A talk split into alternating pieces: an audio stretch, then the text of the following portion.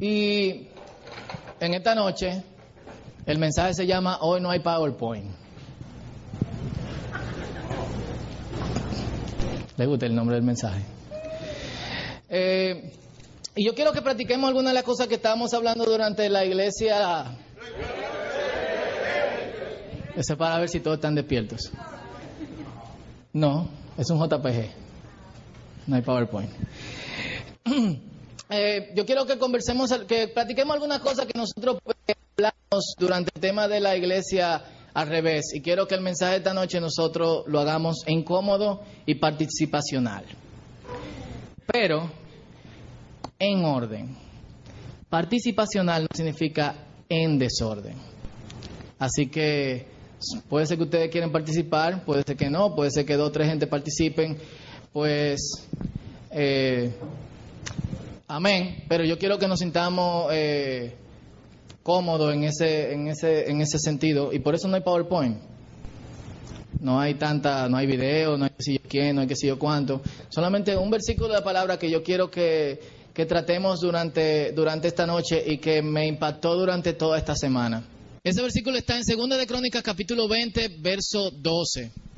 Y en 2 de Crónicas capítulo 20, verso 12, eh, vamos a estar estudiando todo el contexto del capítulo 20 durante nuestros discipulados, pero la, última parte de, ese versículo, que sería la parte C del versículo 12 en el capítulo 20 de Segunda de Crónicas, dice, no sabemos qué hacer, en ti hemos puesto nuestra esperanza. Otra vez, no sabemos qué hacer, en ti hemos puesto nuestra esperanza. En otras versiones dicen, no sabemos qué hacer, en ti hemos puesto nuestros ojos. For you guys, we don't know what to do, but we put our, our eyes in you. Eso fue en alemán también, hay un muchacho por aquí. ¿En cuántas situaciones nosotros nos hemos visto sin saber absolutamente qué hacer?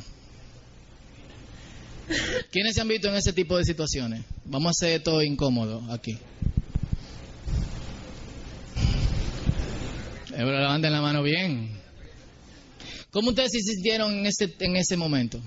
¿Alguien que quiera decir algo? En una sola palabra, varias personas que digan cómo se sintieron en ese momento. Impotente, quemado,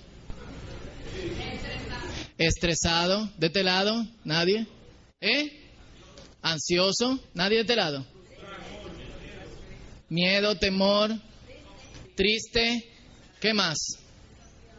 Desafiado. ¿Por qué desafiado? ¿Quién dijo desafiado? ¿Por qué desafiado? Para averiguar qué es lo que está eh, pasando.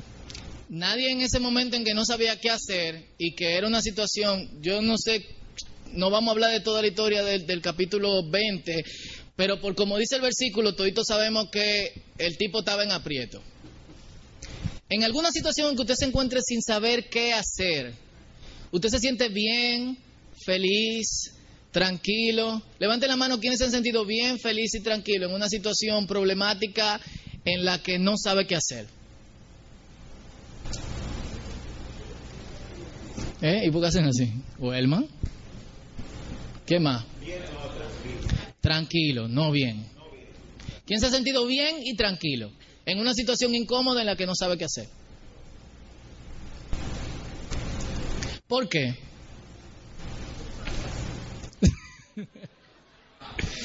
y si tú no sabes qué hacer y no tienes nada que hacer, ¿por qué tú te tienes que sentir incómodo si no tienes nada que hacer? Te desespera. Ajá, un poquito alto para que.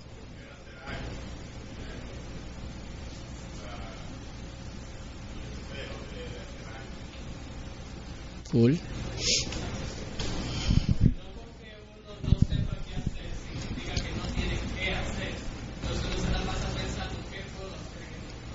O sea, tiene diferentes opciones, pero cool.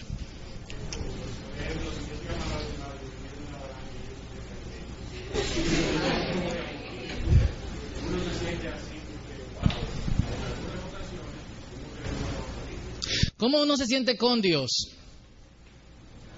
Los que han estado en situaciones muy problemáticas y no saben qué hacer y tan alto de orar, de ayunar, de... ¿cómo se sienten con Dios? Ajá. ¿Qué? ¿Por qué yo? ¿Qué te hace a ti diferente a otro que, que te hace pensar que no debe de pasarte a ti? Habla alto porque...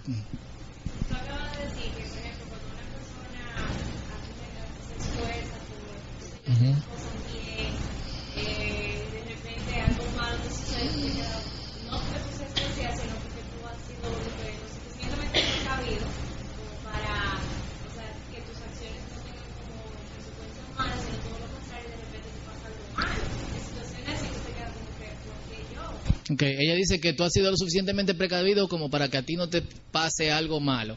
Entonces por eso tú te preguntas, ¿por qué yo?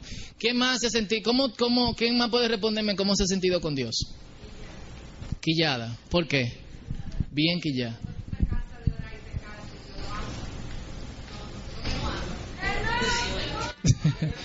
Orden.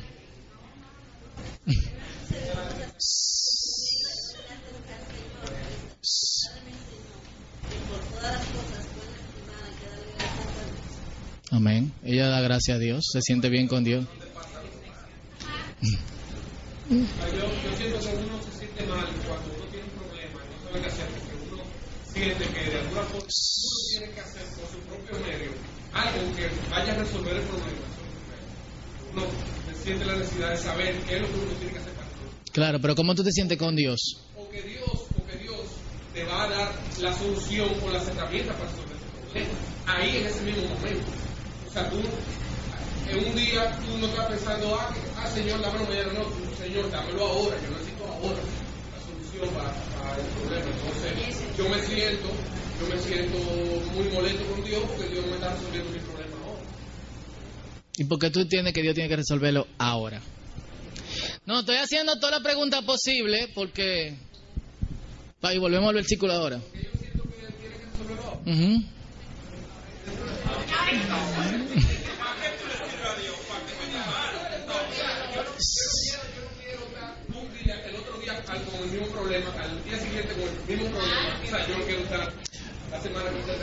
Ok. El chiclón ha dicho algo. El chiclón dijo, ¿para qué? Y yo quiero que, voy a hacer una pregunta y quiero que me respondan sinceramente. Nada corny, ni que qué sé yo, que, ay, sí, yo sé así. Eh, él dijo, ¿para qué tú le sirves a Dios? Para que Dios meta mano. ¿Quiénes piensan así? Sinceramente. Levanten la mano. Señores, sean sinceros. ¿Eh? Entonces, ¿por qué tú te sientes mal con Dios si Dios no resuelve? Claro. Allá.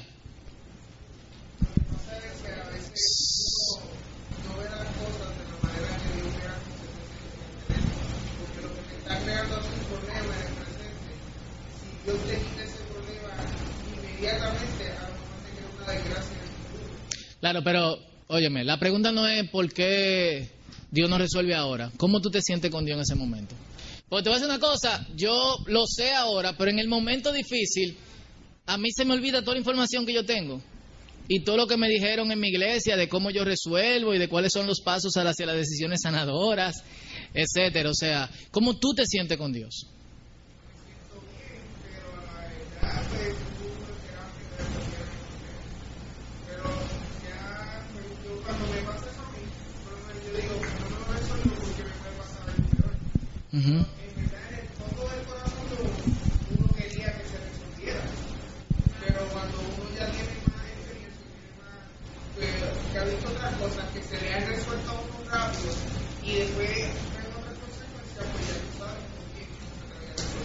Ya tú aprendes. ¿Cómo tú oras en momentos difíciles?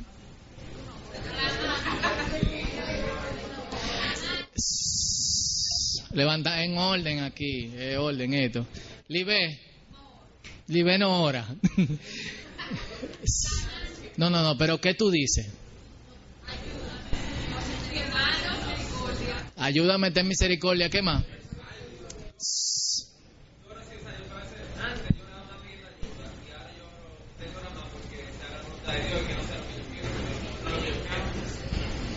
Israel.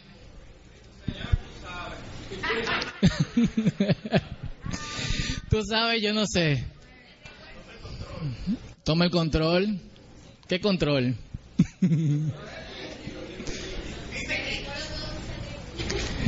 ella, ella la ya. Ay, señor, tú sabes que tú.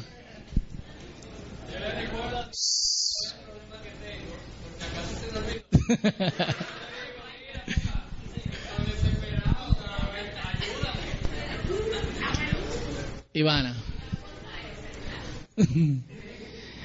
Sí, hay, hay, hay, situaciones en las que no pasan lo... lo... Yo, me recuerdo, yo me recuerdo, iba a decir en el buen dominicano, yo me recuerdo. Alguien puso esta semana en Facebook que qué significa su santísima. y otro le puso lo mismo que significa Jesús magnífica.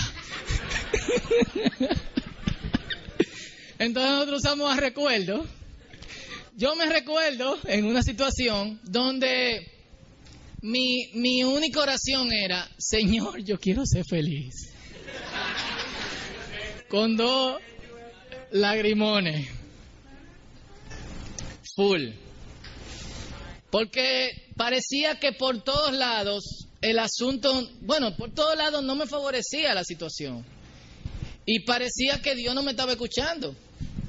Y al mismo tiempo yo estaba como Olivea, a mí se me hacía difícil orar. Y esa era la única palabra que a mí me salían. Señor, yo quiero ser feliz. Creo que son cuatro o, cinco palabras. Y por eso me llamó mucho la atención esta oración. Dice, no sabemos qué hacer, pero ponemos los ojos en ti. Eh, en, el, en el contexto en que nosotros vivimos, nosotros valoramos mucho la certeza. Por razones que hablamos un poquito la semana pasada, quienes no tuvieron aquí pueden bajar el mensaje de internet. Eh, uno tiene mucha información y uno está seguro, o sea, de hecho el que, el que mejor se siente es el que, el que más respuesta quizá pueda tener en, en, en cualquier momento dado. Y, y, tú valoras el hecho de tú sentirte... Eh, que tú tienes la respuesta. Y nosotros valoramos mucho la certeza, o sea, nosotros queremos sentirnos seguros de qué es lo que va a pasar. ¿Qué es lo que yo tengo que hacer? Yo, yo, nosotros estábamos viendo Class of the Titans esta semana con, Choque de titanes. Titanes en el ring. Eh, y, una de las cosas que, que, me llamó mucho la atención de la mitología es que la gente no estaba cierta de qué pasaba en el mundo. Y como, como no estaba cierta de qué pasaba en el mundo, la gente le asignaba a dioses ciertas cosas. Eh, era una época un poquito oscura y de mucha confusión. Pero la imaginación del ser humano estaba prendida a todo lo que da. Nosotros tenemos una época de mucha respuesta y de poca confusión, pero la imaginación de nosotros es pobre. Y, y, de hecho, a nosotros nos cuesta mucho ser como niños en ese sentido, en el sentido que, que dice la palabra. Entonces, eh, en justaposición a la Biblia, mi palabra que me aprendí esta mañana eh, en la computadora de una palabra todos los domingos, juxtaposición. en justaposición a la Biblia, una cosa que, que vemos es que la gente de Dios no está muy segura de qué es lo que va a pasar. Ellos saben que Dios está de parte de ellos. Ellos saben que Dios está trabajando con ellos. Ellos se sienten cómodos cuando son gente de Dios. Están tranquilos pero ellos no saben realmente en qué se va a tornar la situación. Y esto parece ser una cuestión de, visión. Hay algunos que lo ven, hay otros que no lo ven. Hay personas que a través de momentos difíciles mantienen su confianza en Dios firme, no se mueven, siempre están con una sonrisa.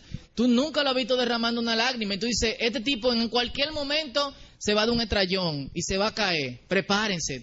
Murmuramos entre toditos, miren, tenemos que tener cuidado con, el ciclón, porque que el ciclón ha sido muy valiente a través de esta situación y, yo creo que en cualquier momento él se puede caer. Estemos preparados para eso. ¿Quién, quién ha estado en, eso? No, no.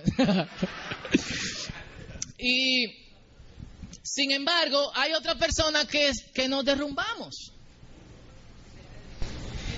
Que no sabemos qué hacer. Y ni siquiera sabemos cómo, cómo nosotros vamos a orar. Relax, señores. ¿eh? Participativo organizado. Y, y yo creo que parece ser una cuestión de visión. Nosotros tenemos que aceptar que la realidad de Dios, que es más realidad que nuestra realidad, es paralela a la nuestra. Y que Dios está haciendo su trabajo a pesar de que nosotros no podamos ver de qué forma Él se está moviendo y de qué forma Él está trabajando. Yo pudiera dar muchos ejemplos de, de la Biblia donde la gente no sabía absolutamente qué era lo que tenía que hacer. Yo te puedo dar muy pocos ejemplos en la Biblia donde la gente sabía esto es lo que hay. Dios llamaba a la gente y Dios no le daba instrucciones de qué era lo que tenían que hacer, ni dónde era que se iban a quedar, ni en qué momento era que iba a pasar. La gente cometía muchísimos errores a causa de eso. En Hebreos capítulo 11 tenemos todo un listado de gente que no veía las cosas tan claras, pero ellos caminaban como viendo qué, dice la palabra, al invisible.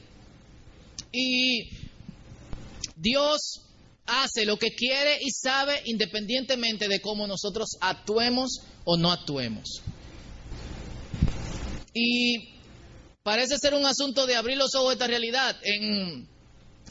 Hay dos pasajes que me llaman mucho la atención. Uno está en Génesis capítulo 28, versículo 16, donde Jacob está durmiendo en un sitio y él tiene una visión de ángeles que suben y que bajan. Ahí está un, ahí está un corito evangélico de mis años pentecostales. Era una escalera que Jacob veía, ángeles bajaban, ángeles subían, pero era la gloria de Dios, pero era la gloria de Dios, pero era la gloria de Dios, la que Jacob veía.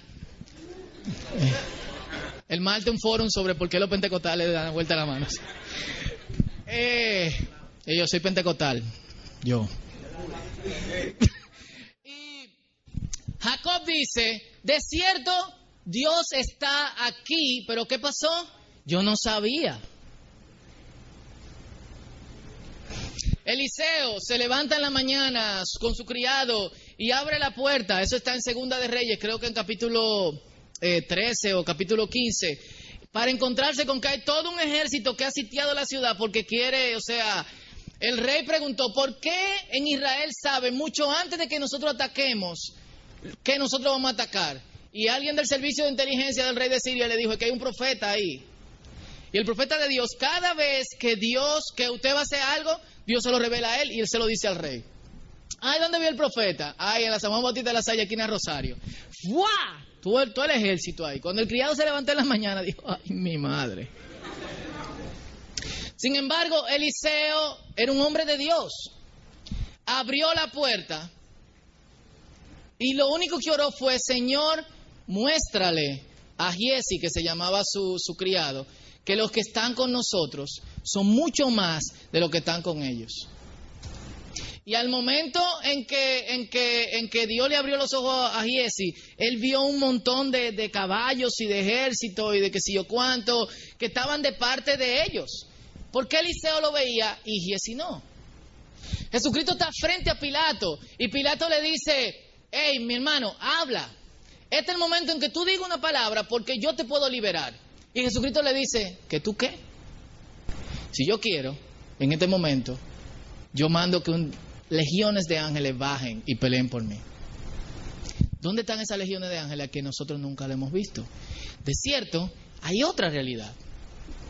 Y lo cierto de todo es que esa realidad está de parte de nosotros. Lo más difícil de esa realidad es que nosotros no la vemos. ¿Por qué nosotros no la vemos? No sé, podemos levantar la mano un par de gente que pueden ayudarme a pensar por qué no la vemos.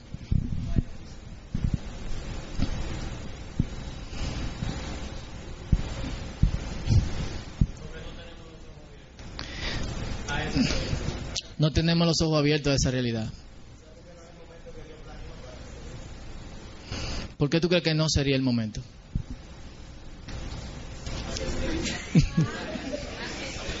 Tommy.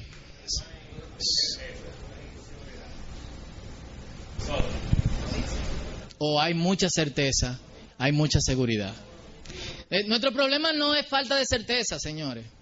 Nuestro, nuestro problema es demasiada certeza.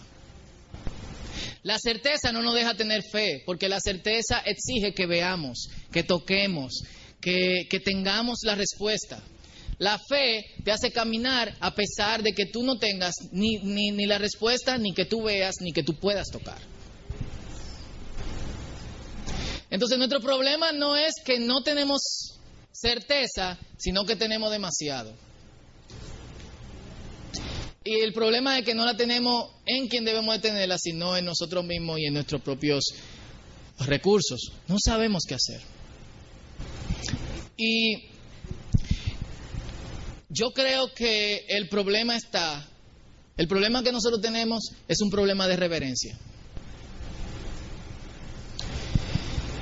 Eh, nosotros vivimos en una sociedad donde se valora lo informal. Yo soy una persona sumamente informal. A mí todo lo formal me, aburre, todo lo estructurado me, me desespera, la burocracia me mata. Y yo estoy seguro que la mayoría de nosotros somos así también. Hay mucha gente que no, hay mucha gente que son muy estructurados. A mí, a mí sinceramente no me gusta eso. Y, y había un tiempo donde la gente se quitaba el sombrero en las iglesias, hacía silencio, respetaba ciertos lugares, no pintaba ciertas paredes. Eh, yo me acuerdo que, una vez pusieron de castigo a un muchacho en el colegio porque le pintó un candado a Juan Pablo Duarte en un billete de un peso y decían a Juan Pablo Duarte no se le falta el respeto. Pero nosotros vimos una sociedad que perdió eso.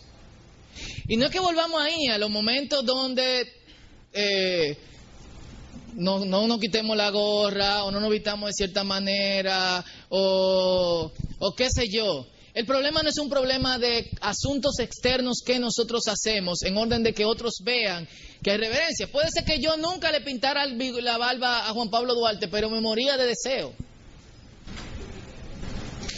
Puede ser que yo nunca hablé en la iglesia, pero yo no solamente quería hablar, yo quería hasta jugar. Entonces, hay, nosotros tenemos que hacer un cambio a una reverencia que es una actitud interna que se refleje externamente. ¿En qué consiste esa reverencia? En hacer cosas porque entendemos que ciertos espacios, ciertos lugares y ciertos momentos merecen silencio y son sagrados. No, esa reverencia consiste en saber que la presencia de Dios está en todos lados. Dios está aquí y yo nunca me di cuenta.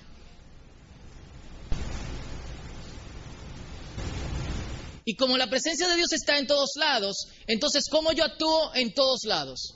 Con una postura de reverencia. Yo tengo mucho cuidado de cómo me expreso. Yo tengo mucho cuidado de cómo camino. Yo tengo mucho cuidado de cómo veo las cosas.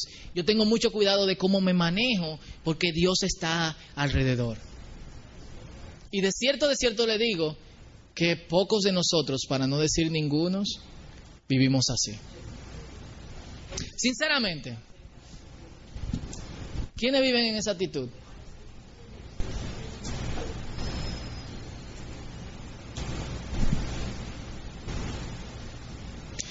Por eso vemos a Dios en ciertos momentos, generalmente en los momentos en que no va bien, y vemos a Dios en ciertos, no vemos a Dios en ciertos momentos que generalmente son los momentos en que no van mal.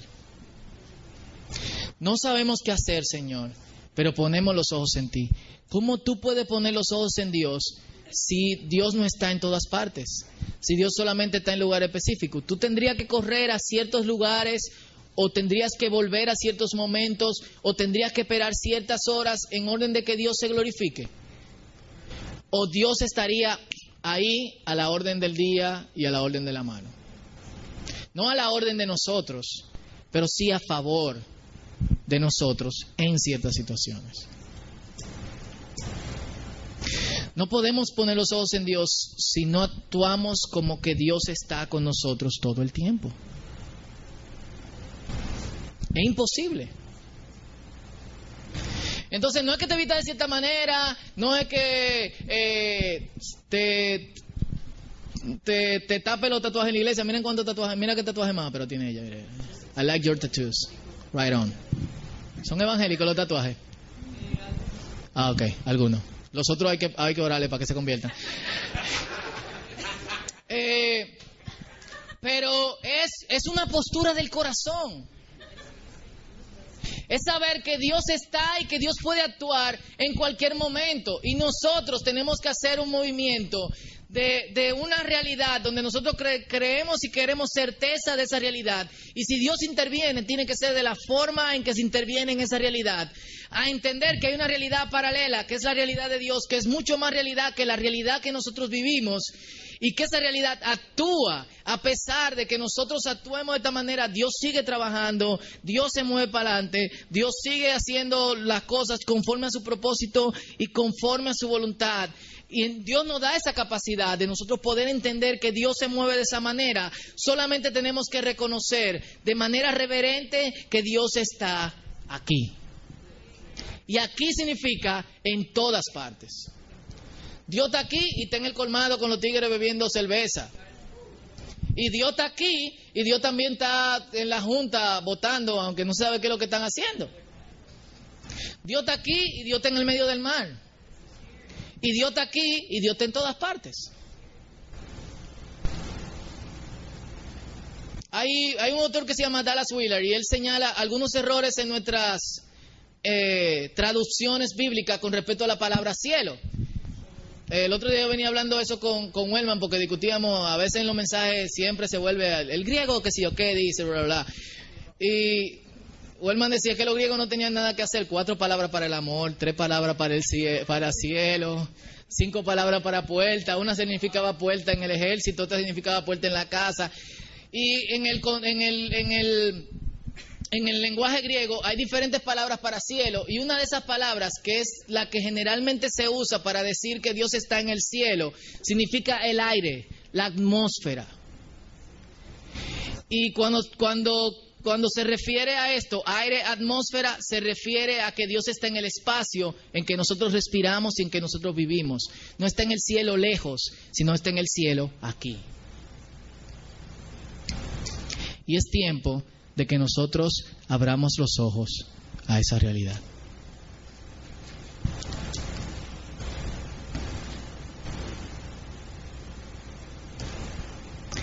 Es tiempo de que nosotros digamos, yo no sé. Y el no saber, pero saber que Dios puede hacer algo, nos hace sentir muy bien.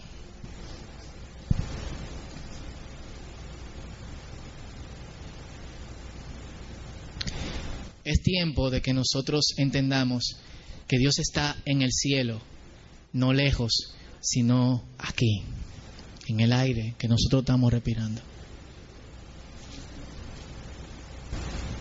Es tiempo de que nosotros sepamos que la realidad de Dios es mucho más realidad que la realidad que nosotros compartimos, vemos y en la que vivimos. Pablo le dice a los atenienses, en Él vivimos, estamos y nos movemos. ¿Cómo es eso? Si Dios solamente está en el lugar específico, ¿cómo es eso? Es porque Dios está en todas partes. Y el solo hecho de reconocer eso te va a hacer ver en tantas veces donde hay incertidumbre, que la incertidumbre tiene su valor. No sabemos lo que vamos a hacer, pero ponemos los ojos en ti. Yo quiero, mientras el grupo de adoración pasa, y nos dirigen una... Tenemos un tiempo de, de adoración, que oremos.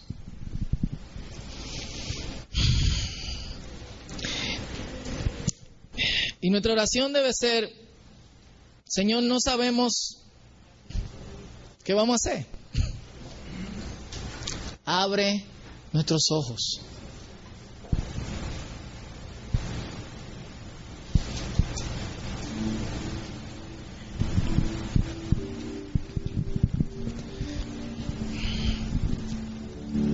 Qué pero sería que todito podamos decir, yo no sabía que Dios estaba aquí. Me di cuenta. Eso no es una cosa que tú sientes, Tenemos que pasar del sentimiento de la presencia de Dios a vivir en la presencia de Dios. Son dos cosas que, muy distantes y muy diferentes. Vivir en la presencia de Dios es como que yo camino con la seguridad de que Dios está aquí.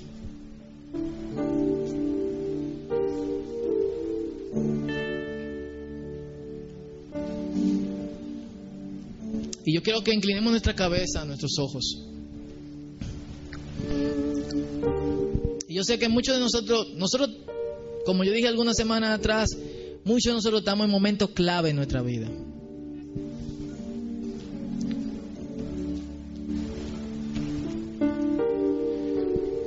Y no tenemos respuestas.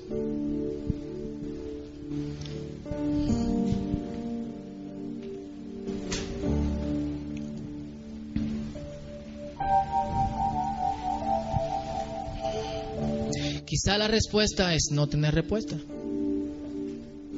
Quizá la certeza es no tener certeza, por lo menos no en esta realidad.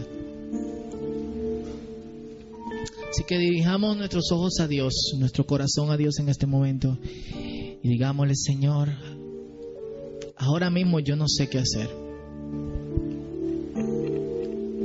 pero yo pongo mis ojos en ti.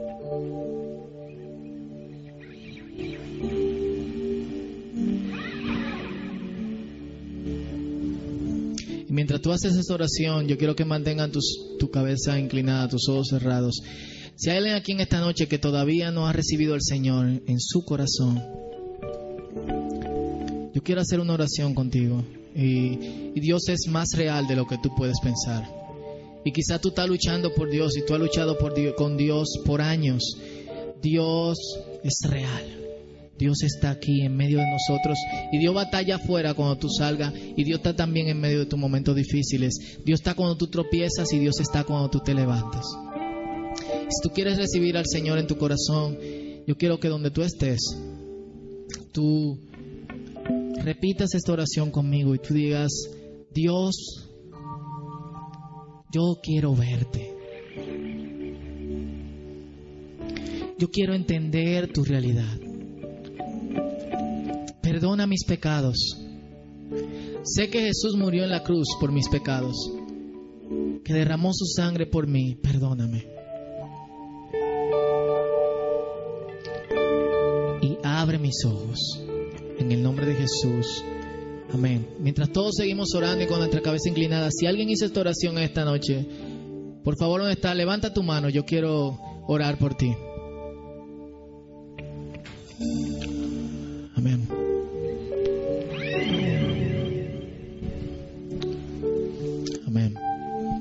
Más hizo esta oración, por favor, ¿dónde está? Levanta tu mano. Quiero orar por ti.